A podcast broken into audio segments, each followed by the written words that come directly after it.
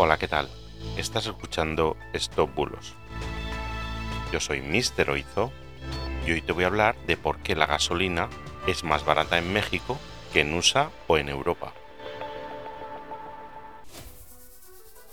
El propio presidente de México, Andrés Manuel López Obrador, declaró en una conferencia dada la semana pasada que su gobierno había logrado precios de la gasolina más bajos en su país que en USA o en Europa.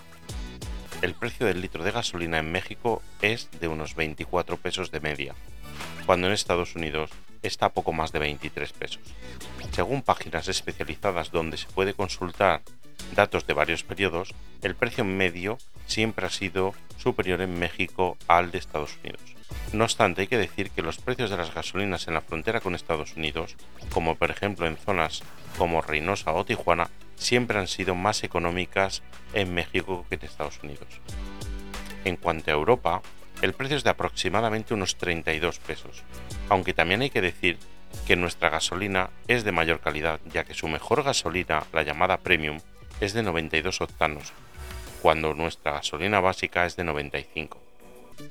Eso en rasgos generales, pero en concreto hay varios países en el continente europeo que tienen la gasolina más barata que en México, como por ejemplo Rusia a 16 pesos, Turquía a 21 o Bielorrusia a 19.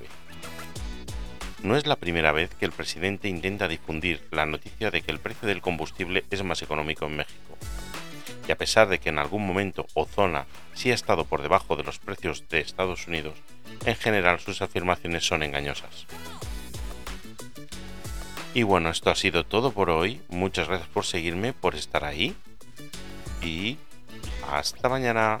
Chao, chao.